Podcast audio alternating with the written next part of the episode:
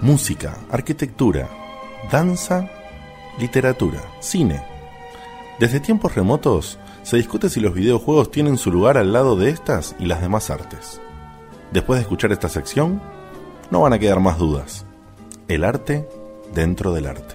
Bueno, muchos eh, es, es normal escuchar en, en- en discusiones sobre videojuegos el eh, tal juego tiene tanta resolución, tantos cuadros por segundo, luces dinámicas, que la DDR, no sé cuánto. No te creas que es tan común. Pero yo nunca escuché hablar de, che, esta consola tenía tantos canales de sonido y estaba buenísimo. ¿No? ¿Nadie? ¿Alguno se escuchó eso? No. Bien. No. Pero no Bueno, vamos, sí. no vamos a hacer una charla técnica porque esto no es el hardware, sino que es el arte. Reconozco que una vez hablando al respecto por el tema de que me había comprado el home, solo porque me había comprado el home, me enteré que la Play 2 no era 5.1. Exacto. Pero fue por, fo- por fuerza mayor, no porque te No porque, interesaba. me, no porque me interesaba o porque lo, hubi- lo hubiera sabido antes. Pero vamos a hacer un recorrido, si bien tiene que ver con la tecnología, sobre cómo el avance eh, a lo largo del tiempo permitió distintas técnicas para elaborar bandas de sonidos, ya sea música o sonido, que sean cada vez más eh, artísticos de alguna forma. Porque el- básicamente el arte es para eso, para transmitir Qué sensaciones. lindo lo que vas a contar, boludo. Ya, ya imagino por dónde vamos a recorrer, ya imagino Vamos a las cosas que vas recorrer. decir. Sí, y hay una parecita que seguramente ya sabes cuál es, que es... Que, que vamos a llorar. Vamos a llorar. No sé. Si yo les pregunto, acá supongo que los que más me van a servir son Ernesto y Diegote por una cuestión de edad, pero quizás el gurú por ser un tipo tan amplio también. ¿Cuál es el primer videojuego que ustedes recuerdan haber jugado? No el más viejo necesariamente, el primero que ustedes tocaron que recuerdan. Uy. Yo el Pac-Man. Pac-Man, arcade. En arcades, sí, es la- verdad. Es más, en las Ah. mesitas. En que tu eran vida, en jugar. tu vida, ¿eh? No, es verdad, es verdad. En arcades creo que está primero que, que una consola hora- hogareña. Y en arcades el Pac-Man debe haber sido. un- Y el Wonder Boy también, ¿eh? El Wonder Boy Wonder Boy. también. ¿A uno? ¿Algo más viejo? ¿Algo más viejo? En PC, por No, ejemplo. No, Yo- pará, pará, pará. yo- Tengo uno en, con- en arcades, el de las naves que se veía de arriba. Galaga o el Space Space Invaders. Invaders. No, no, no, ni Space, ¿Galaxian? ni Space Invaders ni Galaga. Asteroids. El Prince of Persia el que, el que tiene scroll vertical, digamos. O sea, vos, vos lo ves de arriba y vas, vas- vas scrolleando. ¿El Galaga no es? No, no, no, no. no. Vas Ah, scroll- no, ya sé, que vas No. avanzando, no sé el nombre, pero yo sé. Ay, qué- 1942. No, no, no, que No, es ti- ese no. exactamente Es- es esa onda, ese pero tipo más de viejo. juego, pero de una nave y, y, si- y siempre, ay, cómo era, La boludo. navecita era blanca con dos Sí. cositas celestes al costado. Sí, esa, eh, esa. Sí, sí, recuerdo, bueno, no me Pero acuerdo. el nombre. Pero bueno, ninguno de esos juegos ustedes recuerdan por su música, sus sonidos, claramente. Porque eran ruidos. Claro. Seguramente yo les pregunto al revés, ¿cuál es la música o sonido? ¿O qué videojuegos recuerdan por su sonido? Estamos hablando de algo mucho más reciente, me imagino yo. Sí, sí. Es cierto. Eh, reconozco que, por ejemplo, una de las primeras músicas Street en Fighter 2. arcades, en arcades, que me llamó la atención eh, fue mm, el Tetris. El Tetris, bien. Bueno, vamos Bueno, a es empezar cierto, entonces. sí, o el Mario clásico, ¿no? No, no, no, pero digo, por eso decían arcades. Sí, en bueno.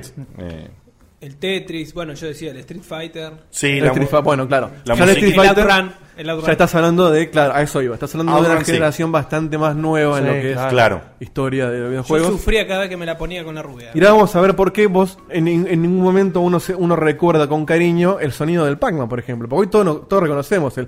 bi, bi, bi, bi, bi, cuan, cuan. Pero nos acordamos, pero no, no, no es que nos gustaba ese Conoces sonido. el tema ese del ruido del Pac-Man, ¿no? el tema? El- el- que si vos te metés el dedo en la oreja Sí, y sí. sacudís, es el Lo ruido. hice una vez, me dio un poco de miedo las, las consecuencias, pero lo hice un, un día y, y es cierto. ¿Cómo es? ¿Y hay que ponerse en la oreja? No, no lo hagan ahora porque es peligroso, No. vas a perder el programa, pero metete el dedo así en la oreja. Haces esas, eh, Y- sacudís y es el ruido que hace Pac-Man cuando Claro. va Y comiendo. además de salir un kilo de cera, Claro, cuanta No. más cera tenga, más real es el efecto. Posta, porque hace más... Hace más ruidito. qué asco, boludo. El- Terrible. Bueno, pero- arranquemos. Eh, en fin, a ver, dale. Esto, esto es así porque al principio el sonido de los juegos era monofónico.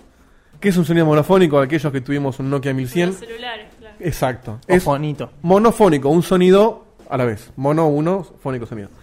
Eh, ¿Qué significa esto? Vos no podías hacer sonar más de una cosa a la vez. Claro.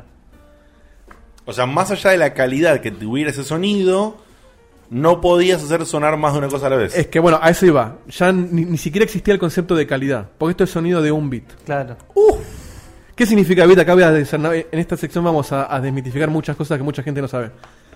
Mucha gente habla de, no, bueno, las consolas de 16 bits, la consola de 8 bits. El sonido no tiene nada, los bits no tienen nada que ver con la calidad. Tiene que ver con las diferencias de volumen. O sea, cuanto más bits tenés, más divisiones internas de volumen vas a poder tener en un sonido. Mirá. un parlante de PC tiene un bit, o suena o no suena. No podía sonar más bajito. De hecho, si Mirá hacen cómo te memoria, aplauden de fondo. de hecho, si hacen memoria, eh, en ningún videojuego de PC Speaker en PC tenías eh, matices de volumen. No, no, claro. Claro, Maniac Mansion. Por ejemplo. Claro, o sea, en- era, es- no se podía regular el volumen. No, no, pues No, había. ¿estaba o no Es un bit, estaba? es un Claro. bit, Es, es digital puro. El Que volumen yo me lo- acuerdo, o lo- sea, cuan- lo regulabas vos cuando del yo era parlante. chico me acuerdo, perdón, eh, es una pequeña interrupción nada más. No, por favor, que está bien la Justamente idea. con el Maniac Mansion me acuerdo de estar de arrancarlo por primera vez a la noche, obviamente porque habían dicho que era un poquito de miedo el juego. y, a mí me da miedo, chico, A mí también. Y lo pongo de noche y claro, y empezó la computadora a hacer ti, ti, ti, ti, ti, ti, ti, y dije, ¿cómo bajo esto? No se baja esto. ¿Está? ¿O no está? No, no está. Claro, eso es- Justamente, en el sonido vos tenés, tenés dos parámetros básicos, que es la, la resolución y los bits. Cuando vos decís, por ejemplo, que una- un, un CD está en 44,1 kilohertz, Mierda. Esa, esa es la calidad, que es, que es, vendría a ser como una foto, cuánta, cuántas imágenes capturas por segundo, y los bits es la diferencia de amplitudes. Vos tenés eh, 16 bits, tiene 10, o sea, no es que tenés 16 divisiones, es medio exponencial, no sé en la fórmula, pero es como que tenés 16 veces más que el de, el de uno, supongo. Que era el de uno. Está muy bien, te- es una conclusión lógica. ¿Qué pasaba con esto? Primero que vos tenías, al tener un sonido monofónico, no puedes armar acordes, no puedes armar músicas elaboradas, no puedes hacer sonar música y sonido a la vez, desde ya. Tenés que arreglártela con un solo sonido simultáneo. Acá, y además, te- eh, bueno, hay una cosa muy complicada que es que todo esto se, se ponía en código. O sea, los- volvemos al, al Nokia 1100. Para armarte un ringtone en el Nokia 1100 tenías que ser programador. Yo tengo- Lo que nos costó la marcha imperial. yo armé la marcha imperial en mi Nokia 1100 y me costaba tanto el sistema ese de mierda que tenía que lo escribí en una partitura y después empecé a traducir lo que había escrito en un Ah, vos lenguaje sos que un conocía. crack. De hecho, Nokia sacó una aplicación que era te traducía a código lo que vos escribías en un pentagramita. Bueno, Mirá. ¿Qué lo parió? voy a, posar- voy a poner el primer ejemplo de esta noche. Ah, Opa. multimedia esto? ¡Qué grande! Ah, Sí, para que. Para pusiste que la cabeza entera en esto, ¿eh? para que cambie la Aplausos, aplausos. Uy, para eso, eh, ¿qué son? ¿Varios capítulos? cara. Pero antes de poner los ejemplos, voy a explicar lo que vamos a hacer. Va- Voy a. a- a- a- a- sa- sa- sa- Trígueame, No, trígueame. Oh. no puedo porque lo saqué, aparte es un Ah. día sensible para hacer chistes con eso. Ok. Eh, este, ¿Cómo se cubrió con esa? eh? voy, a expli- voy a explicar lo que va a sonar para no interrumpir lo que está sonando, justamente. Ok. Esto es lo, es lo que yo llamo, y seguramente mucha gente también, lo que es la pol- polifonía simulada. Es decir, Entiendo. Dos monofonías puestas. Ponele. sí, pero no la ves. Es, el ejemplo más fácil para entenderlo es, viste, los tipos que hacen beatbox. Sí. Que con una sola voz, porque el, hum- el humano es monofónico, con una sola voz los tipos meten batería, cosas de fondo. Usando los espacios entre un sonido y otro, meten otro. Sí, ¿Me está bien. explico? Está bien. ¿Estás seguro que es Se- monofónico? No sé si se entendió bien, pero ahora lo vamos, lo vamos a Sí, escuchar. eh, para, para aclararlo un poquito más, es suponete que vos tenés eh, un espacio de un segundo, pones y lo dividís en cuatro partes, o sea, 0.25 segundos, Claro. pones 0.25 un sonido, a los 0.50 otro, a los 0.25 repetís el del principio, no, y- no, o es- otro, no exactamente. bueno, y así. Pensá en un baterista. El baterista to- tiene cuatro extremidades. Toca cua- hasta cuatro cosas a la vez. correcto. Yo puedo tener un plato tocando todo el tiempo y un, y un bombo y un redoblante. Pero el plato no está todo el tiempo sonando. Suena tac, tac, tac, tac. En el medio de esos tac, tac, tac, tac, meto un bombo y un redoblante. Ok, Entonces, tax, tax, ¿entendés? Una cosa así. Ahora lo van a entender cuando ponga. Clarísimo. Suena mejor que la mía. Esperen que lo busco. Eh, clarísimo. Es, es como que Steve Bay te da clase No. de guitarra esto. más o menos. Ves que vos, tu cerebro diferencia el bajo y la melodía, pero nunca suenan juntos. Esto es coso, boludo, Monkey Island. Estoy Tum, tum. llorando. En fin, Estoy, estoy llorando. hasta ahí llega el ejemplo porque no tengo más de eso. Qué increíble, boludo. Igual muy bien logrado. eh, la- Para hacer esto, tenés que ser un cráneo, realmente tenés que ser un cráneo. Yo, mi experiencia personal, todo esto va a estar teñido de experiencias personales. Mi experiencia personal, yo para un para, para laburar diseñando sonido, tuve que hacer, me hicieron hacer justamente esto, una música monofónica que sea lo más divertido posible. Y tuve que usar esta cosa. No lo logré. Mirá. ¿No lo lograste? No lo logré. Vos que sos O sea, no logré hacer algo que sea lindo. Entendía cómo se hacía. eh, vos que sos el Beethoven del rock, El no lo tipo que hizo lograste. la presentación con sus manos, básicamente. pero bueno, desnudo. claro. Ahora vamos a ver cómo la evolución tecnológica ayuda a que la creatividad sea cada vez más fácil de lograr. Porque vos podés tener en tu cabeza la mejor idea, pero lo que pasaba en esta época eh, era que había mucha, había mucha distancia entre la, cre- la creatividad del tipo que quería hacer la música y cómo hacerla, porque tenías que saber código para programar, Claro. tenías que hacer estos engendros para hacer este tipo de cosas. Acá hay, hay un dato interesante, que la música, había música original y otra estaba en el dominio público, que acá los abogados van a entender mejor lo que hago, que es, yo hago, hago algo porque me, me, me pintó hacer una musiquita, la regalo. No, te- no tiene Eh, licencia. no hace falta Entonces- ser abogado para. no, bueno, pero yo tuve que buscar en Wikipedia qué hace, qué se refiere a dominio público. Es básicamente los tipos, che, no tenemos ganas de, de quemarnos el bocho con esto que es imposible. Buscate una musiquita que más o menos nos sirva en internet. Bueno, en internet no había en ese momento, a un amigo del barrio y la, la metemos. Y vos copiabas el código. Por eso en ese momento tampoco recordás músicas tan elaboradas. Y no. Esto, es- el Monkey Island es un ejemplo, porque Monkey Island salió en el 89, ya existían muchas otras cosas además. de Claro. esto. Estamos hablando cuando no existe. Por ejemplo, el Atari 2600 era capaz de generar solamente dos tonos o notas, sonaba un poquito más, podía meter hasta dos cosas simultáneas, y Ese había es eh, el doble. el doble, claro, y había excepciones como los arcades desarrollados por Exidy, que fíjate los juegos que hizo Exidy, y todos tienen nombre re genérico, tipo Attack, Circus, Space, cosas así. It. Andás a ver cómo eran. Mirá vos. Pero los tipos ya tenían sonido muestreado, que es, estamos hablando de años de diferencia, que ya vamos allá de lo que es el sonido muestreado, pero eran como las excepciones del sonido. Todo lo demás era sonido monofónico. El Pac-Man era sonido monofónico, el, eh, bueno, lo del juguito de naves que hablaba Diego, etcétera.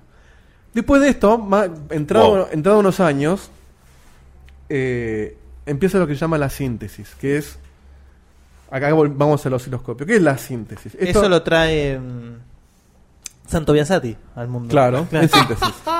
¿Qué significa la palabra síntesis? Alguien, a ver si alguien sabe. Resumir. También, pero Sí, cuál- no, no, tiene otra acepción. Tiene otra sí, acepción. sí. Síntesis es fabricar. Por eso la fotosíntesis es fabricar Correcto. el alimento a través de la luz. Sí. Acá es lo mismo, la síntesis es fabricar tu propio sonido. Sos un, sos un erudito de la vida. Perdón, hago una pausa. Hoy cierro con la fotosíntesis. Ya lo hizo. Listo. No, no, no nos polimos más. Qué genio que es. Esto de la síntesis ar- eh, es, eh, surge al a mediados de los 80, ahí empiezan a, a- a desarrollar esta, tecno- esta técnica. La síntesis ya existía desde antes. ¿Qué, qué significa síntesis? Es un osciloscopio que genera una onda, esa onda la, la metes en un parlante y suena. Correcto. Ok. Los teclados, lo- lo- los pianos eléctricos, funcionan con... bah, Ahora ya no tanto, pero en, en la primera época era con síntesis. Los, Claro, los sí, famosos sí. sintetizadores. Sintetizadores, claro. Que vos veías Sí. paredes llenas de botoncitos, cablecitos. Los Sí. tipos fabricaban sonido. Claro, sonaba bastante artificial, porque justamente estás fabricando un sonido. En la naturaleza no existe el No sonido. existe el sonido, puro. Acá eran todos sonidos puros porque partías desde una onda pura, de ma- una onda matemática. Una onda senoidal, una onda lo que sea, una formita que sonaba. Estás vomitando cultura. Sí, Sí, boludo. sí. Terrible, ¿eh? Terrible. Eh, para que me, me toquen el machete. Por ejemplo, ah, además de la síntesis, empieza a aparecer la polifonía también, porque no tiene sentido. Perdón, acá están pidiendo música de fondo. Ah, hay música Hay de música. fondo, pero capaz un poquito más fuerte porque es dicen música, que pa- cul- es música cultural. parece AM Continental esto. pues. pa- Ah, porque está muy tranquilo. Vamos a poner un poquito más. Sí. Vamos a pasar al tema pues, que sigue. Música de recepción de, de hotel caro. Ponme el mix que traje. Pero para el arte va algo más. Ah, más está cool. bien, tenés razón. Era pues. Eh, Fischer. pa. Empieza la polifonía, que claro, no tiene sentido tener síntesis si no vas a tener polifonía, porque el otro también era síntesis. Pasa que la síntesis es muy básica. Acá empiezan a aparecer, por ejemplo, la ColecoVision en el 82 era capaz de cuatro canales simultáneos. ¡Wow! Sin embargo, más notable fue el lanzamiento en Japón de la Famicom en el 83, conocida Bueno. más tarde en América como la, Super, la, La Nintendo, Nintendo, la sí. NES, con capacidad de total de 6 canales. Claro, eso te volaba la capelo. Claro, en comparación nos parece mucho. Hoy 6 canales es... Es poquísimo. Ridículo. El tema nuestro de entrada de, de- de Checkpoint tiene como 20 y pico de canales y, co- y son polifonios cada canal. O sea, esto es, es, es ínfimo. 6 canales y uno de ellos era para sonido muestreado. ¿Qué significa el sonido muestreado? Es un sonido grabado. O sea, una voz, un. No sé. Un. Cualquier cosa. Un sonido que vos podés grabar y va a sonar siempre igual porque vos lo It's a grabaste. trap. ¿Cómo ese? ¿Cuál a, a- a- a qué me refiero con, con sonido muestreado? Por ejemplo. Eh, pará, volviendo un poquito atrás porque me quedan un ejemplo acá que, que- que está bueno mencionar. No, no, pará, vamos a seguir con esto. Ahora, ahora volvemos. Entonces, sonido muestreado significa un sonido grabado que vos va a sonar siempre igual. Sonido ampliado, perdón, sintetizado significa es un número, va una serie de números digitales que generan un sonido. El ejemplo, que bueno, es el famoso MIDI, que mucha gente dice, "Ay, el MIDI es una cagada. No, el MIDI no es una cagada, el MIDI está buenísimo. El tema es, ¿quién te corre ese MIDI? Vamos a... a- a O por- sea, el intérprete del MIDI. Exacto. Un ejemplo muy, va- muy, muy, eh, una analogía muy interesante es, si vos tenés tengo que hacer un, un espectáculo. Y tengo una orquesta de chinos que son baratos, tienen sus instrumentos y los tipos leen perfecto lo que yo le ponga. Y yo quiero hacer un show que suene Pink Floyd, que suene Los Stones, que suene música clásica, que suene todo. ¿Qué es más barato? ¿Que yo traiga todas esas bandas o que le dé la apertura de todo eso a los chinos? La apertura a los chinos. Claro. Esto es lo mismo, o sea, con la síntesis yo meto una- un, un- un tema que yo compuse, se lo doy al programador, le digo, che, meteme esto en el juego. Y listo, el tipo ya lo tiene. Y la consola, la computadora lo que hace es siempre reproducir lo mismo cada vez que llega el momento. Pero ¿qué pasa? No todas las placas de sonido, no todas las consolas tenían los mismos Ese, osciladores, claro. los mismos procesadores, entonces sonaba distinto. Acá, para, ¿eh? O sea, entre la composición y después lo que terminaba sonando, había una diferencia apreciable. Sí, más, ahora en un ratito vamos a llegar a la parte donde vamos a escuchar esa, esa diferencia. Te va a mostrar lo que sería el mismo ejemplo que vimos antes, pero ya sonando en MIDI con la placa de sonido que se llamaba AdLib, que fue la primera que metió MIDI en, en PC, para que lo encuentre. Acá. La AdLib es, es- no era de Creative. No, Era- Creative hizo Sound Blaster que fue, compró AdLib Compró AdLib y metió el mismo procesador MIDI en su Sound Blaster y Sound Blaster Pro. y a en- partir de ahí se, se llevó todo. Y AdLib desapareció, la compró Creative. Mirá vos. Wow. Y es una diferencia. Acá tenés polifonía, el bajo nunca se calla.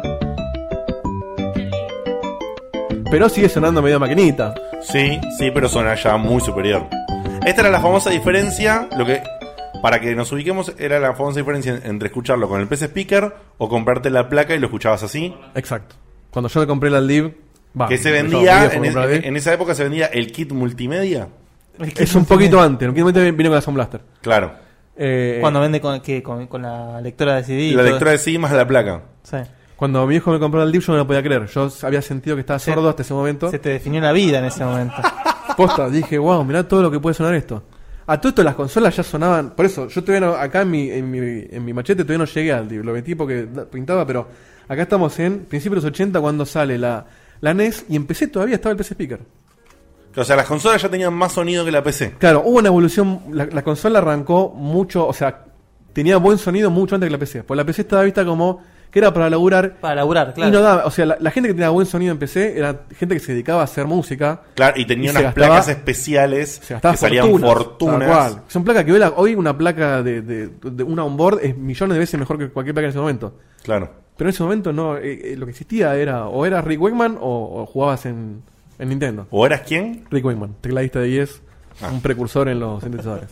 Gracias por la aclaración porque muchísima gente no lo agarró. Qué así que- grande. Hablando de síntesis entonces, si yo te pregunto cuál fue el primer videojuego que tuvo voces, Que tuvo voces. o no las sacan ni en pedo el primer juego, pero ¿en qué año existió la primera voz? En un videojuego. En un videojuego. Una Te diría en voz. el- En el, 92. Bien, 92. A ver, Estás un poco lejos, pero lejos. esto es una rareza que yo no podía creer cuando la encontré. Lejos para. ¿Está muy adelantado? Sí, sí. Oh, Sí. No me jodas. Sí. De hecho, ya la PC incluso antes ya tenía voces. No, no, 92 sí, no, no. Yo, hubiera- yo te tiraría un 86. 86, claro, sí, un 85-86. Bien. Un juego No. con Seba. Mucho antes. Eh, Mira, La IntelliVoice es un car- era un cartucho marrón que se metía en el costado de la Intellivision, que era una consola que Sí, la Intellivision, no sí, sí, tengo idea sí. qué forma tiene. Se metía en el costado y a ese cartucho lo metías tu juego que estaba especialmente diseñado para ese cartucho y lo único que hacía era meterte voces sintetizadas, no grabadas. Una voz Sonaba sintetizada como Stephen Hawking. Exactamente. Sí. El primer juego que lo usó, y ahora viene el tema del año, Space Spartans en 1981. Space Spartans, o sea, Espartanos espartanos en del el espacio. Poquito cheesy, ¿no? El- ¿Querés escuchar cómo sonaba A ver, Por favor. ¿eso era en televisión? Intellivision? Mattel Electronics presents Space Spartans. Mierda, buenísimo. Sigue, sigue, Hello, sigue. Commander. Computer reporting. Esta es la computadora de la nave. Air on. Esto es gameplay, ¿eh? Shield. Destroy battle computer. Two-third. A mí ya me puso down, nervioso. Under repair. Y corté partes, ¿eh? Hyperdrive. One-third down. Under repair. Hyperdrive. Me está quemando los oídos. Sí. Esto era un jueguito donde vos- es tipo, tipo un simulador de espacial donde vos movías la mira y disparabas a naves que venían. Después, el último juego que usó esto. ¿Y los espartanos, boludo? No, eran en- alienígenas, andás a ver. Después, el último juego que usó esto fue el World Series Major League Baseball. Ah, Mirá. me acuerdo, sí, sí. Es, es A ver, es a ver. Atención. Mattel Electronics escucha, Esto- se esto- escucha bárbaro. Sí. boludo. Se escucha bastante mejor. Esto es 83. Sí, ¿y esto en qué plataforma? La misma. La misma. De hecho, salieron 5 juegos solamente para Steam Television. Es un poco creepy como habla este muchacho. A ver.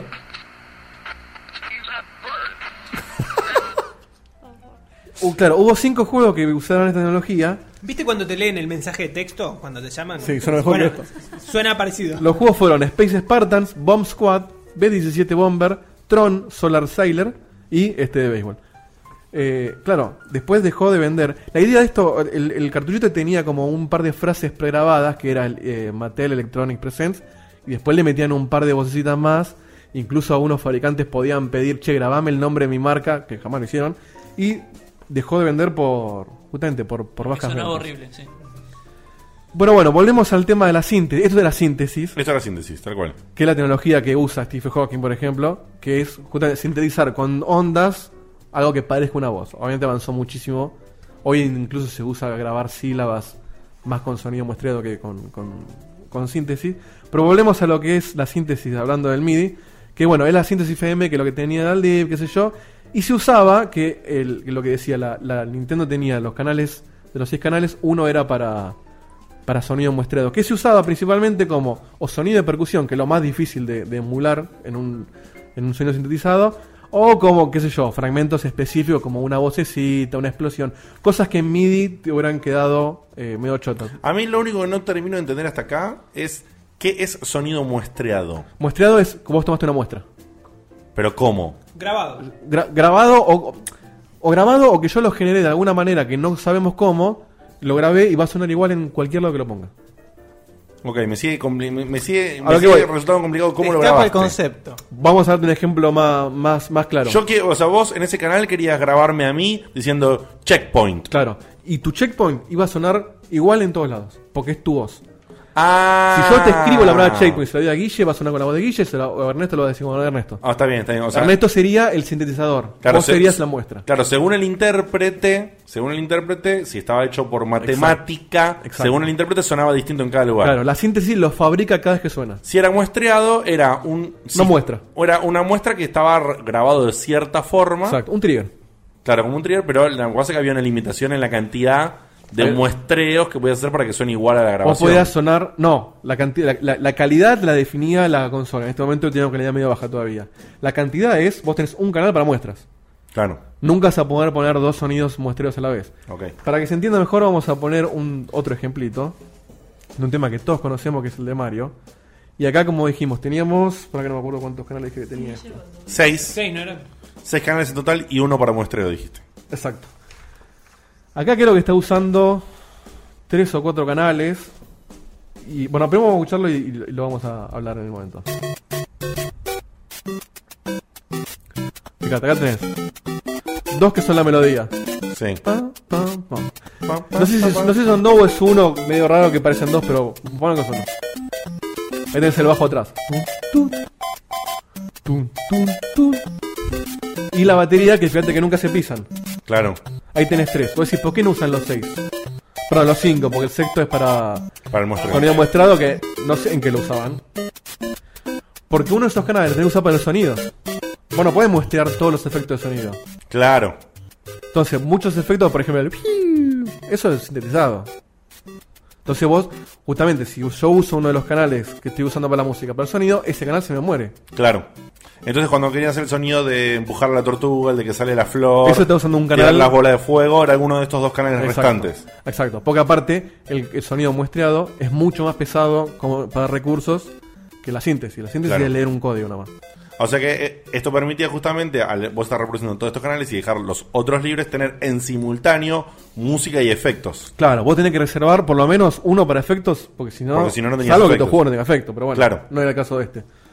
Eh, bien. Impresionante, ¿eh? En la segunda mitad de la década del 80 se vino el lanzamiento de una oleada de juegos para esta plataforma con música compuesta por gente con experiencia. Claro, ahora vos ya no tenés que ser un enfermito para componer algo como el primer ejemplo de Monkey Island. Ahora ya podés meter gente que sabe música y se acerca un poquito más. Todavía sigue siendo complicado, pero la mayoría son japoneses. Y acá aparece justamente Koji Kondo con el Mario Bros, o Zelda, Koichi Sugiyama, Dragon Quest, etc. Bueno, tengo un montón de nombres, son todos japoneses. ustedes sabrán. Pero aparece ya gente más reconocida, no reconocida, después se fueron reconocidas. Gente, gente va- más Gente- música. Claro, gente que hizo música copada. La música del Mario, sí vos te acordás. Claro. Tiene- artísticamente es excelente la música del Mario. No Claro. es un- una musiquita re genérica de fondo. Y hacia el final de la vida comercial de la NES, algunos cartuchos incluían microprocesador de generación de tonos adicionales. Es decir, hicieron lo mismo que hizo Super Nintendo con el FX. Claro. que Generaban gráficos. Bueno, esto metían como un procesador de audio en el cartucho ampliando más canales. Entonces, si vos la tenías toda, podías sacar un juego que suene mejor, porque le metías más, más canales a tu cartucho. Pero claro, Gross. esto sale más caro. Esto demostraba más atención hacia el sonido y la música, se le ponían más pilas, pero era más caro hacer el cartucho. Entonces, o perdés guita o lo cobran más caro. No sé qué habrán hecho, pero es una- en la PC, el speaker, todavía estamos en el PC speaker, era limitado por su único bit y empezaron a usar MIDI como alternativa. Ahí aparece Aldi y las demás placas. Y Roland es la marca líder en el momento y ahora vamos a ver por qué. Roland, ¿sí? Roland Ahora que la nombra me la acuerdo. Claro, Roland es fabricante de instrumentos musicales. Claro. Claro. Los músicos profesionales que tenían placas de sonido grosas usaban Roland o teclados Roland. Ni siquiera usaban placas de sonido, conectaban con MIDI a su teclado y su teclado sonaba. Entonces Roland dijo, bueno, vamos a meternos en esta, porque al día Es la que va. está, Aldi está pegando, vamos a meter Roland. Ahora vamos a escuchar el mismo tema de Monkey Island con Roland. Opa. Ya está, listo. Este es el mismo juego, ¿eh? No es una edición especial. Ah, es el mismo. Vos si tenías un Aldib, si vos tenías un Aldib sonaba así. Si tenías un speaker sonaba así. Si te compraste una Roland sonaba así. Una locura. Mierda, ¿eh? Salía una moneda la Roland. Increíble, boludo. A vos que te gusta Para, la para, para, para, diferencia? para, dejale un toque, dejale un toque. Todo esto es todo MIDI. O sea, es toda la partitura que la está leyendo una máquina. Impresionante. Pero a vos yo te transmito una cosa. Yo te muestro el, el sonido este. y Yo lo muteo, negro. En cambio. En fin. Increíble. Estás en Melee Island ahí, ¿eh? Estás en medio. Ahora sí llegamos a lo que vino después, que es el sampleo, que es lo que estábamos hablando, de muestrear, empezar a grabar sonido. Estamos hablando ya fuera de una consola, estamos hablando ya más en PC. ¿Cuál se te ocurre que fue la primer máquina, consola, computadora, lo que sea, que metió sampleo en uno de sus juegos? Una 286.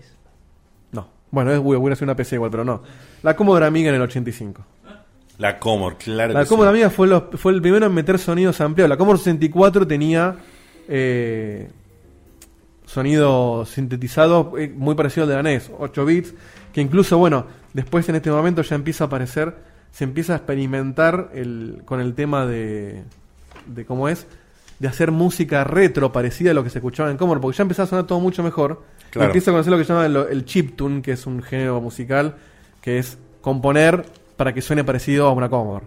Ah, mira. O sea, buscar- Ah, sí, sí, sí, de tenés hecho, razón, hoy sí. mismo se venden Se plugins hace eso, claro, sí. que salen un montón de dólares, que son bancos de sonido que pesan gigas, que son igual que una Commodore. O sea, es rarísimo, pero ¿Y para qué se usa eso? mira? para hacer esta, este tipo de No, no, música. para hacer música retro. Si vos querés hacer Mirá. música chiptune, o te la generás vos como puedas, tenés que ser un, un cerebro, o te compras un paquete de sonidos que está sampleado, pero de una Commodore, ponele, una cosa así. Acá en el, en el sampleo empie- empieza a aparecer, para que me perdí un poquito. Que el sampleo es muestreo. Es muestreo, claro. Es empezar. Claro, pero acá se empieza, se empieza a mezclar lo que es MIDI y us- antes se teníamos canales secuenciados y un canal de sonido grabado. Ahora se empieza a mezclar y dijeron, pará, ¿qué pasa si en vez de yo tener un sonidito por vez para una explosión o un tamborcito, no me genero yo mi propio banco de sonidos? Que básicamente, el- volviendo al ejemplo de la orquesta, es como que a los chinos le compre los instrumentos de, la, de Pink Floyd y se los dé. Y muchachos, aprendan a tocar con esto. Me va a sonar tal cual. O sea, los tipos empezaron a decir, bueno, este es mi piano. Y se, muestrearon un piano. Y secuenciaban usando el sonido que muestrearon. ¿Me explico? Sí. O sea, grababan un piano, un piano de verdad. Claro, grababan, ponerle, agarraban del piano y el piano tiene 88 teclas, bueno, grabo 8. Y digo, bueno, de la 1 a la 15 la estiro y después empiezo a escuchar la 16 para que no se estire demasiado, y etcétera. Cuanto más muestra vos le pongas, más peso iba a ser. En este momento sigue siendo medio básico todavía. Empieza a aparecer, no sé si alguna vez empecé, ustedes vieron los archivos .mod. Sí. Sí. Era esto, en cuatro canales, sonaba buenísimo. Porque el tipo agarraba, mostreaba un montón de sonidos, y decía, ahora tocame este, ahora tocame el otro. En el mismo canal lo vas reemplazando. Y ya ahí tenés como una sensación de mucho más canales, porque en realidad cada canal suena como vos se te canta el culo. Y suena mucho más profesional. O sea, cada, cada mu- el muestreo es un pedacito de un sonido grabado original de algo, entonces vos al ponerlo en secuencia, componés con sonidos pregrabados. Exacto. Voy a meter segunda porque si no. ¿Cómo te la estoy aclarando, boludo? ¿Cómo- Si no, se nos va a hacer muy cómo te largo, la estoy- pero Sí, dale. porque hay bastante más, pero vamos. Acá empieza también a aparecer lo que es el wavetable, que no voy a explicar demasiado, pero ¿El qué? el wavetable Ah. se usa mucho en PC, que básicamente es no meter un sonido muestreado, porque vos lo que querés es eh, tener menos recursos ocupados, entonces vos lo que, lo que hacía esta gente era, Roland te vendía su forma de onda, los tipos decían, mira, yo sinteticé un piano que suena así de bien, vos querés saber qué dibujito tiene la onda, te la, te la vendo. Garpation. Claro. Entonces, no es que vos le comprabas un piano, vos te bajabas el paquete de, del wavetable de Roland, no sé cuánto, y tu Windows sonaba como ese Roland, porque te estaban mostrando el, la- el dibujo de onda que generaba su placa de sonido anterior. Cuando ya no tenía sentido comprar placa de sonido Roland, ya, todo, ya existía Sound Blaster y todos teníamos Claro. Sound Blaster. Eh, pará. Bien, entonces esto empieza. El, el- esto hace que el, el enfoque anteriormente mencionado, que era eh, sampleo y MIDI, se empieza, se empieza a dejar de, de- de- de usar, pero se, se empieza a mejorar y se empieza a usar en la generación siguiente, que es la de los 16 bits. Acá viene una parte muy interesante que vamos a escuchar ahora. La Sega Mega Drive en el 88, después vi- la o Genesis conocida en el otro lado del planeta, tenía el mismo acercamiento que la NES, pero. Eh, pará. Tenía los mismos canales. Que no te agarre un- Uy, me agarró. Sí, porque la fecha, me parece que está haciendo conmemoración a la fecha, ¿eh? Claro, no, tenía el mismo acercamiento. Tenía MIDI más sonidos ampliados, pero tenía 10 canales en total, entonces ya podías meter mucha más información. Qué grande Claro. Sega. Y uno para sonido, en Siempre unos estéreo. pioneros, siempre unos pioneros. contra los 6 en mono de la Nintendo. Pero sin embargo, si te pones a pensarlo, no es tan, tan grande el salto. Agregaron cuatro canales más Claro. Y, Y- cuatro canales son cuatro Ah. canales. y lo meten en estéreo. ¡Apa! Estéreo. Y acá, bueno, estaba el mito de que justamente los 16 bits aludían a la arquitectura del CPU, no a las muestras del sonido que eran de 8 bits todavía. El sonido sigue Claro. siendo de 8 bits. O sea, Claro, tenías pero- 8 divisiones de volumen. Claro, pero yo recuerdo, por ejemplo, que cuando puse el, el juego del pato eh, de Disney. Quackshot. eh, el Quackshot. Sí. Yo me acuerdo que el sonido me impactó eh, en ese momento en comparación de lo que era, de lo que Claro. era el Family. Bueno, es que acá justamente... Bueno, sí, bueno, te- la diferencia es abismal ahí. ¿Qué es lo Por que eso pasa? yo- Al oído. me refiero, él dice, no es tanta diferencia, pero al oído representaba. No es tanta diferencia en cantidad de canales, pero ¿qué pasa? El sintetizador ya era mucho mejor. Era mucho mejor el Ento- sintetizador. Ese era el Claro, tema. entonces vos con los mismos recursos podías hacer algo mucho mejor. O sea, para que quede claro, matemáticamente no había mucha diferencia No, no era tanto. en composición y todo, pero la- el, ap- el- el hardware que reproducía era mejor. Exacto. Y acá aparte, ponemos lo mismo, ya son, sigue siendo 8 bits el sonido. Pero vamos a escuchar, por ejemplo, esto, a ver si saben de qué es. Para. Y yo lo tengo que saber. Para, para. Ay, Donkey Sí, Konga. Rey León, por Rey favor. León. Sí. Sí. Para de consola. Esto es Super Nintendo. Bien. Yo te muestro esto. La que me gusta a mí. Ese es el que jugué. Es el mismo nivel.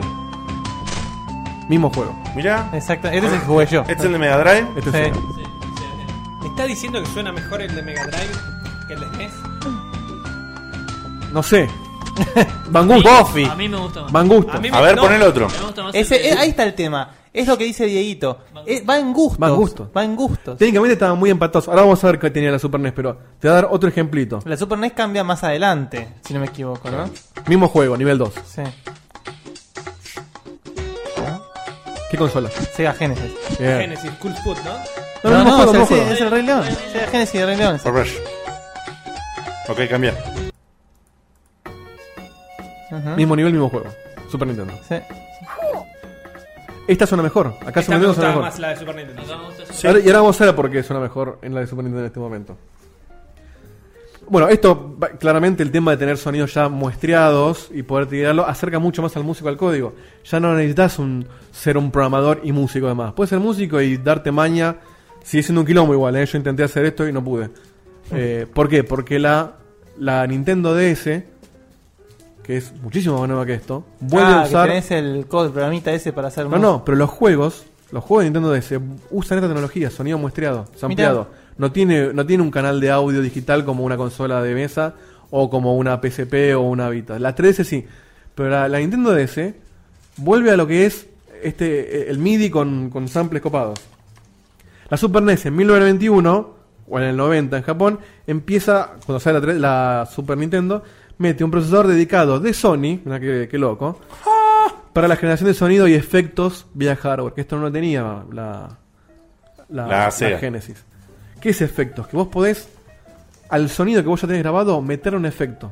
Pasa el auto por un túnel, le metes un eco. Claro. Entonces vos no tenés que tener gra- grabados dos sonidos. No, no, le No, metes no, el o sea, efecto. no tenés que tener grabado el sonido del túnel y el sonido del túnel con eco. ¿Vos grabás el motor del auto? Es lo que hacemos nosotros con nuestra, vos con nuestras voces. Claro. Gra- Pasa el auto por el túnel, le meto eco. Sale del túnel, saco eco. El sonido del motor es el mismo. Entonces ahorrás eh, capacidad en, en- en- en- en Espa- ahor- ahorras espacio espacio. en, en el cartucho, que Y el bueno, espacio de cartucho porque- era por- vale, muy, muy- Habla, muy habla caro. Ernesto con ropa, Ernestina sin ropa. Y, Claro. y, y con esto vos lo- Claro, es como cuando yo, como cuando hablo yo, ¿viste? Yo- 3DS con juegos, Vita sin juegos. Bueno, tenía, bueno, efecto DSP y, eh, y de A- ADSR, que es muy complejo para perder tiempo en esto, pero que es muy avanzado para el momento. Se sigue usando ahora todavía. Y sonido totalmente estéreo. eh, pero tenía menos canales, tenía 8 canales. Mira, Sin embargo, suena mejor. ¿Por qué? Pará, pará, pará porque me perdí justo por el. tenía dos canales menos que la Super Nintendo tenía. Yo tenía que tenía 8 y, la- y 10 tenía la Genesis. Ah, mira. Y en tecnología era más o menos la misma. Pero estos tienen un, un procesador para hacer efectos. ¿Por qué suena Decime mejor? que tenés un sample del Donkey Kong Country. No, te juro que no. Pero. No, te juro que Pero acá viene, a esto venía. Vos tenés, podés meter efectos eh, direccionales con el Star Fox, que significa tengo un tipo a la izquierda, tengo un tipo a la derecha, tengo un tipo atrás, porque empiezan a usar estéreo y el efecto, entonces el efecto de acústica. Podés usar, po- incluso eh, hay, eh, acá, acá yo no, no- no lo pude comprobar, por supuesto, esto, pero empieza a aparecer, hay un juego que tiene Dolby Pro Logic. ¡A la Me mierda! estás jodiendo. ¿Tenés el juego? No. Sí, tengo el nombre, yo ¿Cuál no, es? no lo vi. Te- Juegos como Kings, Arthur's World y Jurassic Park. Qué lindo. Son dos ejemplos. ¿El Jedi para el Super Nintendo o el de Sega Super Nintendo. Ah, Porque mirá. justamente el procesador de sonido permite que vos con una pista estéreo tengas ProLogic, que no nos vamos a andar en eso, pero si lo metés en un home theater que, ten- que decodifique ProLogic, lo escuchás en un surround medio mentiroso, pero que es surround al fin. O sea, yo puedo poner el, su- el Jurassic Park en Dolby. En Dolby ProLogic si tenés un equipo que lo soporte, por Qué supuesto. bien. Mirá. Acá, en nuestro país, soportar Dolby en Olvídalo. esa época era nada, olvídate. No, olvídate, yo no sabía ni que existía el Dolby, no sé Claro. lo que era, para mí Dolby era un tipo nomás. Juan Carlos Dolby. Sí, obvio. Este, bueno, más adelante, donde está eh, quizás el sal, uno de los saltos, para mí no es el salto más importante, pero sí para lo que es tecnología, es la aparición del CD-ROM. Claro. Mira, Ahí que te revolucionó toda la vida. 1944, bo- 44, no, 1994, Los la- nazis estaban jugando ahí, sí. la PlayStation venía con CD-ROM y 24 canales de 16 bits de frecuencia de hasta 44 Hz, idéntica a la del CD de audio. Qué o raro, sea, qué raro, Sony. ¿por qué? Porque es un CD, es un CD. Era un CD, punto. Ya existía el CD de audio. Vos ya sabías que si vos grabas en un CD en 44 Hz, Perdón, ¿tenés por ahí, por casualidad, disculpame, porque la Sega Saturn tenía la misma movida? ¿La tenés ahí? Porque la Sega Saturn salió antes. justo en este párrafo lo tengo. Eh, la Sega Saturn tenía unidad de CD, 32 canales PCM, o sea, de sonido grabado, con la misma resolución que PlayStation. O sea, tenía 24 con 32 canales. Ah, Mejor la, la Saturn. y sí. La, la Saturn tenía más canales. 32, sí. Mira, Es, es medio animalada ya 32 canales. O sea, Claro. hoy creo que en los juegos, si usan 32 es mucho. O no sé, es una idea mía, eh, no, tengo, no tengo prueba. La Sega Saturn era así, tiraba toda la, tiraba manteca al techo con los dos procesadores, todo, y no usó una mierda. Que salga 500 mil dólares, total la van a Sí. comprar. Por Y acá el algo- Dragon Ball Z Ultimate Battle 22. Acá hay ¿no? algo muy Mirá. interesante que los fanáticos de Nintendo por ahí se enojan con lo que voy a decir. Eh, en 96 Nintendo 64, usando todavía cartuchos sólidos, tenía en realidad un sistema de sonido integrado y escalable, o sea que podías potenciarlo por lo, por lo mismo, porque el cartucho le pones Por- lo que vos quieras. claro. Capaz de hasta 100 canales de sonido digital. Ah. Eh, dale, más canales mejor. a una frecuencia de muestreo, o sea, en calidad de 48 kHz. Ya es DVD la calidad esta. Mirá. Después voy a, dar una- un- voy a explicar una cosita más adelante que el oído humano no escucha la diferencia entre 44 y 48. Sí, supuestamente yo tampoco puedo No, ver los bueno. 60 frames. Los veo. Después te lo dejo a justi- a justificar. Eh, entonces, los juegos, de- de- continuación, ah, los juegos para Nintendo, debido al costo de la memoria de estado sólido, es decir, los cartuchos, tenían sin embargo un sonido de muestreo de menor calidad que los otros dos. Y la música tendía a ser más simple. ¿Qué pasaba? La consola tenía capacidad de tener el mejor sonido del planeta en el momento. Pero era tan caro que no lo usaban. Claro. Entonces, tenían tanta tecnología al pedo. Se- Terminaba sonando peor. eh, Además, además era. a- Aparte por el precio. Claro. Porque meter, meter esos sonidos en un, en un Eh, cartucho es- era carísimo. com- Convengamos que es uno de los grandes negocios de Nintendo. Era, sí, sí, mi cartucho puede hacer lo que vos quieras, pero poné la plata. Bueno, empecé y pasa lo mismo, no, no, no voy a andar en detalles. La Sound Blaster eh, no tenía tanta calidad, grababa en 22 kHz en la mitad, ahí el oído humano sí lo distingue. Pero después con la Sound Blaster Pro empieza a aparecer en 44 y, voy- y se empata con lo que es esto. Y empieza a aparecer los juegos que tenían música en, en un CD, o sea, con, con pista de audio, y en la primera pista tenía el, el juego. Pero ¿qué pasa con esto? Tenés una limitación de tiempo, porque no te entra tanta música. No podés lupearlo, porque cuando lupea tiene que volver atrás y se, y se escucha un, un coso. Claro. Entonces, tampoco se aprovechaba mucho eso. Esa es, la, esa es la famosa época en que vos tenías un juego y si sacabas el CD, Y lo dejaba ponías. de sonar la música. Exacto. Porque justamente como Porque el la- láser porque, se movía, porque la música se leía como track de audio normal en el CD que estaba puesto en la máquina. tal Yo cual. Me acuerdo patente de estar jugando un juego. Sega CD también hacía lo mismo. Sí, sa- y sacabas el CD, vos podías ir jugando el juego perfecto, pero, Pero se ¿cuál es acababa el- el sonido. ¿Cuál es el costo de esto? Como el láser tiene que dejar la pista de los datos para leer la música, vos tenés que cargar todo el juego en la, en la memoria. Claro, vos tenías que, o sea, tenía que tener un loading muy alto para cargar el juego en la memoria y o se empezó a, ahí es la más o menos la época en que se empezó a instalar mucho Instalabas más todo el juego. el juego en el rígido Tal cual. que en Claro. el CD. Al Famosa principio, instalación completa. claro, al famoso empezaron a ir los juegos con el con el ítem de instalación completa, tal cual. Y dijo. aparte, bueno, la velocidad de lectura, porque el audio lo tenés que leer a 1x, entonces restaba más lo que sumaba. Entonces se volvió a usar lo que es música en archivos de audio, no en las pistas de gozo, exigiéndole más a la placa de sonido, etcétera. Una cosa que tengo acá marcada, por ejemplo, en el Return to Zork, un juego que yo odié, pero era muy lindo. Tenía pistas de audio, pero que sonaban en momentos muy, Apenita, pu- apenita jodido, ¿no? muy puntuales. O sea, había una escenita y te tiraba el track 5 del CD, que sonaba buenísimo. Todo el resto era MIDI. Sí, igual también hay que recordar una cosa impresionante de eso, que era justamente, estaba jugando, se levantaba y escuchabas... Y empezaba a leer el CD y te sonaba la música. Era terrible. Ahí es cuando decías, uy, se viene la música. Sí, tal cual. Entonces, a nivel técnico, Y ya- la, y la- y la lucecita del sí. Ti, ti, ti, ti, Se ti. vino un jefe. a nivel técnico llegamos ya prácticamente a lo que tenemos hoy. Hoy en, en PlayStation tenés animalada. Yo a esto es. eh, No, no sé dónde lo leí hace mucho, no lo pude volver a encontrar para verificarlo. Pero creo que el Killzone 2, por ejemplo, tiene sonido Full HD que son 7 pistas. En, sie- o sea, 7.1 sin comprimir. O sea, es una Sí. guasada. Qué lástima Sí, que no el- te puede tener el- un juego bueno eso. El Killzone 2 es 7.1, eso es un seguro. ¿no? juegazo. Pero 7.1 sin comprimir. Claro. O sea, mi, mi equipo de audio yo lo pagué casi mil dólares y no, no banca esa tecnología. Claro. ¿Entendés? Un equipo que te banca esa calidad de solamente para de Blu-rays y, al- y estos dos o tres juegos que deben existir de PlayStation. Estamos hablando de miles y miles de dólares solamente en el equipo. Después tiene que poner un parlante que, que te muestre todo eso. Me encanta, pero No, no, no, sé si- no, es, sí, sí, no, no es palpable, digamos. Pero lo que a mí, a mí particularmente me emociona de todo esto artísticamente es lo que hizo LucasArts. Sí, ahí está, ahí está, gracias. La Sí, frutilla se- del postre. se- yo pensé, se lo salteó, no puede ser, no puede ser. Vos Esto, no fue, podías esto ser. fue lo que me inspiró a hacer esto. Claro. Pero dije, si lo hago solamente esto es recortito, o si lo, lo, lo hago va a ser un embole. Entonces dije, vamos a hacer toda, toda la evolución de esto. Esta es la frutillita. Esta es la frutillita. Esto es, a mi criterio, porque esto estamos hablando año no, Omniclan 2, Eh, 91, 92. 91, 92, sí. Una obra maestra. Estamos hablando de MIDI.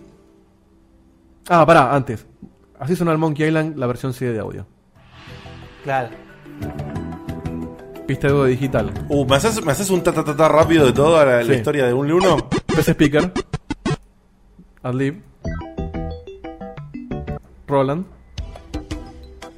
Todo esto es MIDI. CD de audio digital. Esto nos sonaba igual a todos. Ok, está grosso. Tiene mucho instrumento real, pero tiene mucho instrumento que ellos grabaron con un mim- sintetizado y Claro. lo metieron acá. Estás en la isla. Así suena Monkey Island Special Edition. Todo digital con instrumentos seres humanos. La de todo. los clásicos de LucasArts. No, el, el último que salió. El, Ah, el la Space remake. perdón. sí. Claro.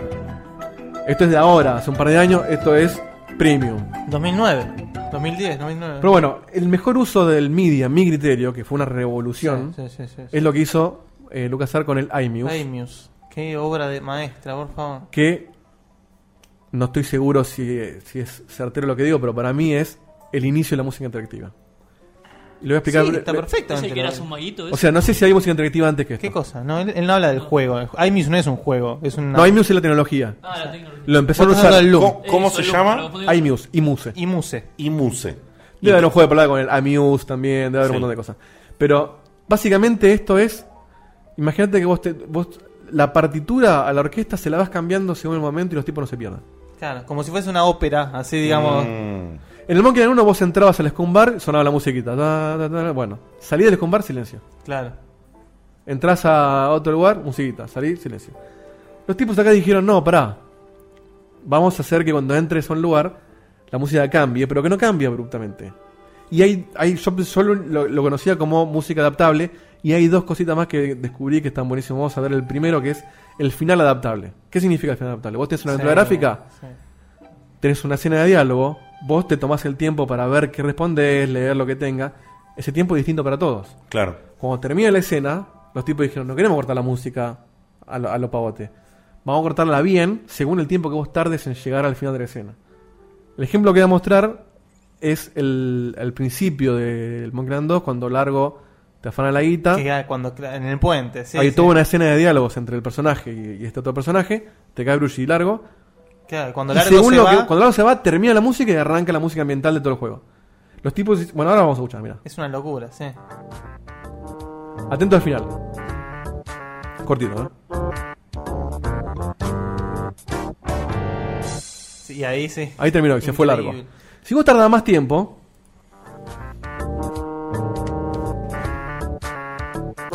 Acá hubiera terminado, pero vos seguís hablando. Agrega trompeta. Sí, sí, Es hermoso. sí. Es Cambió el final. increíble. O eh. era sea, los así- tipos tenían un montón de finales armados que los metían según la canción. Un ejemplo más. Qué zarpado. Yo uno lo- lo- Todo esto es MIDI, ¿eh? Partitura. Acá ya empieza a aparecer más instrumentos, todo, y termina.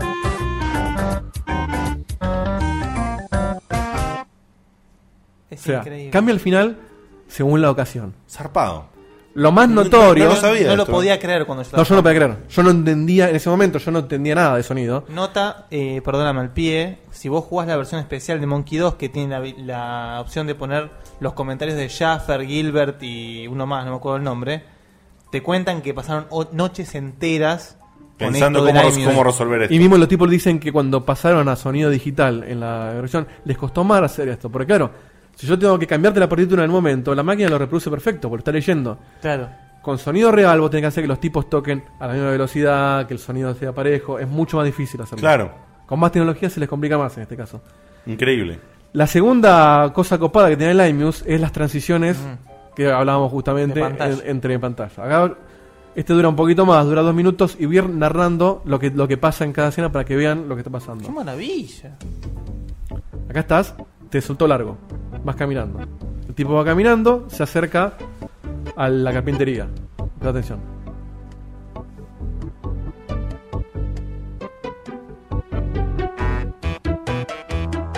Ah, Esta es la melodía del carpintero. ¿Entendés? Esto, esto es muy de obra de teatro, de, Sí, de ópera. sí, sí, sí. Es el leitmotiv de cada personaje. El carpintero suena con esta melodía. Hola, habla, salís del lugar.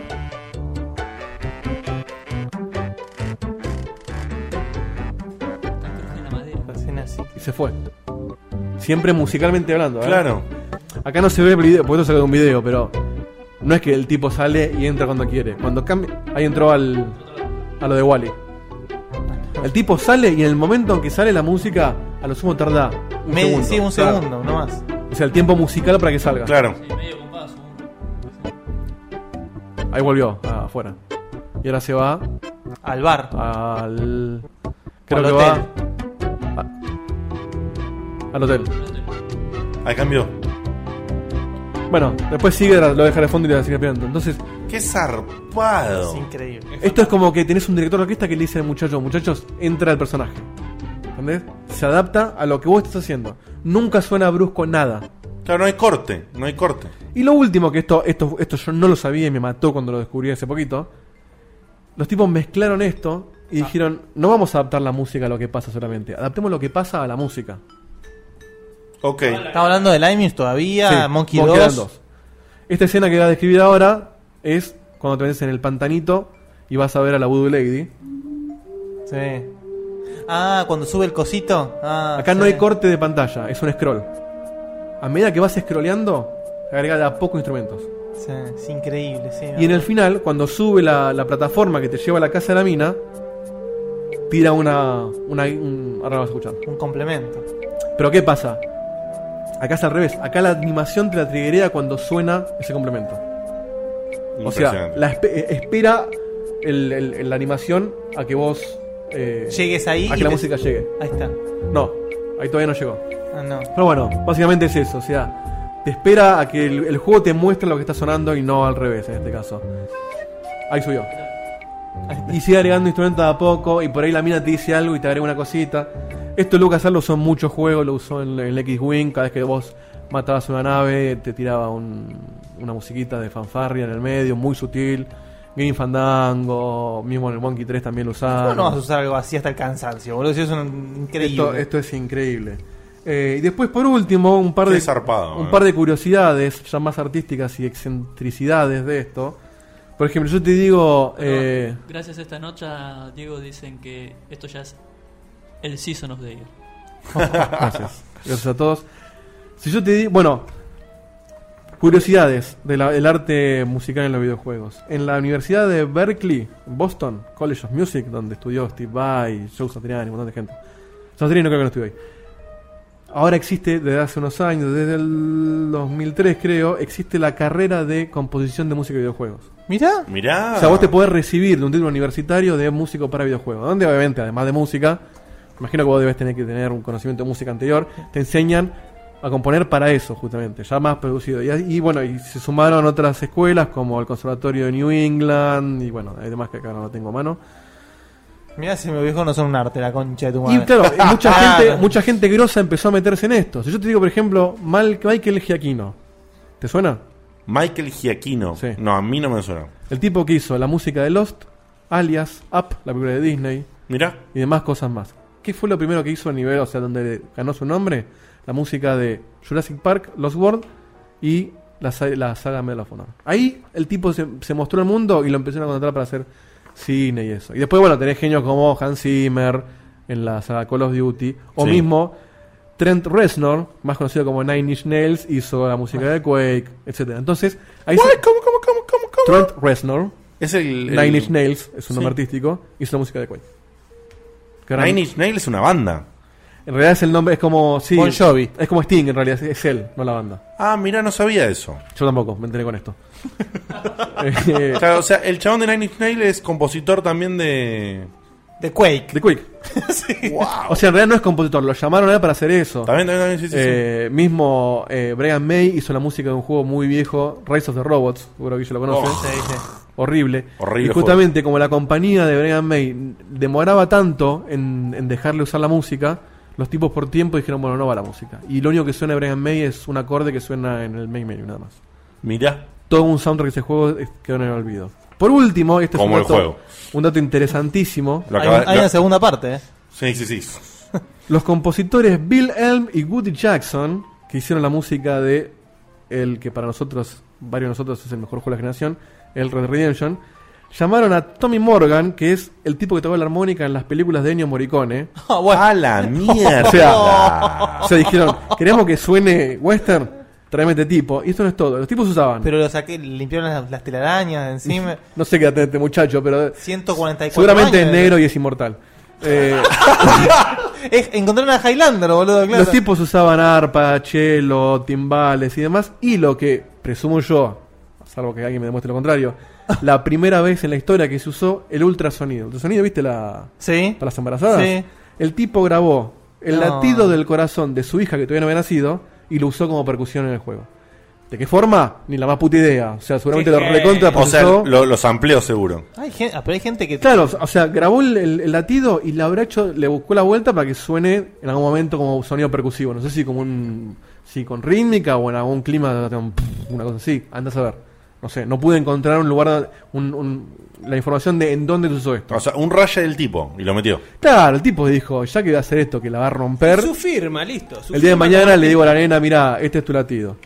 Eh, lo que yo le decía a Seba para terminar, lo que Qué es, heavy, ¿eh? lo que es mi, mi opinión de por qué se llegó medio a un techo en esto.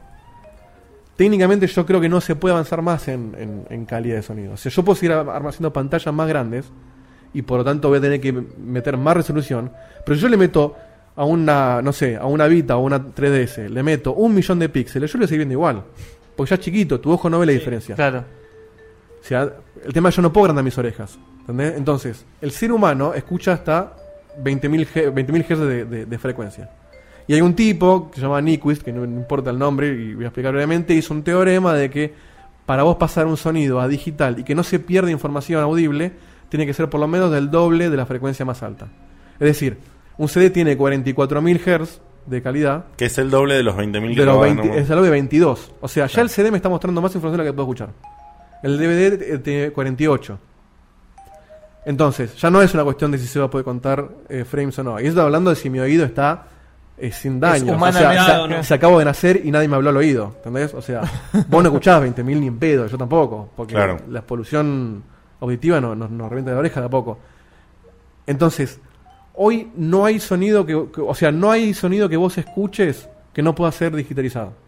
Claro. El tema vos tenés que tener un parlante que te lo muestre también, Eso ¿no? te iba a decir. O sea, me parece que ya pasa por una. Un... Pero hoy un parlante bueno te muestra eso. Hoy un parlante bueno te lo El muestra. parlante claro. te lo muestra y no Claro. es grosso, es bueno. Pablo Claro. Quijena te pregunta, ¿y la holofonía? La holofonía, ¿sabes qué le digo holofonía? No me acuerdo bien qué es ahora, no quiero mentir. Eh, no sé. Para la semana que viene. Lo No, dejamos le- para el próximo capítulo. no, leí algo que tiene que ver también con cómo percibís el sonido y todo, pero no sé si te aplicó a los videojuegos y No, no, a los viejos no está la aplicado. verdad que no seguro. tengo ni idea. Pero lo que yo, a lo que yo apunto es, no se me ocurre qué puede pasar para que mejore tu percepción del sonido. Sí, se me ocurren técnicas nuevas como el, el iMuse, que con poco hicieron algo que todavía no puedo entender como nadie lo sigue usando. Podemos esperar a la semana que viene también. También, sí. Sí, y ahora una cosita, que a mí me quedó picando una pregunta que hicieron en el chat.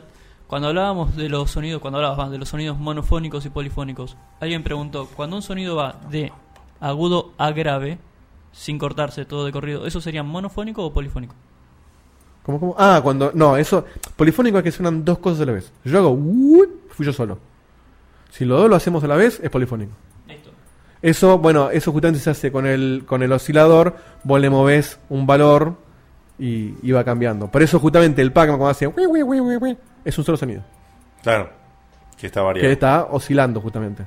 Tremendo. Fue un poquito larga, perdón, yo pensé que iba a durar No, mucho no, menos, no, pero... no, no, está bien. Ay, pero Pido me disculpas. encantó Me así la- encantó, me encantó. Muy Sí. interesante. Muy, muy Pido interesante. disculpas, tenía un par de cosas más que quedaron afuera, pero que no eran increíble el importantes. informe. Eh, Pasa que, bueno, tu informe se comió. Me- el no tiempo- quiero decir que me comí vaina porque estaba mi amigo acá presente, pero... Are you ready for spring, San Antonio? Ready to explore the perfect mix of history, culture, and modern attractions for the whole family? Ready to experience the city's famous Riverwalk for unforgettable dining, shopping, and sightseeing? Ready for a one of a kind San Antonio spring? Are you ready to be safe and travel responsibly so we can all enjoy the spring season together? Plan your trip at visitsanantonio.com today.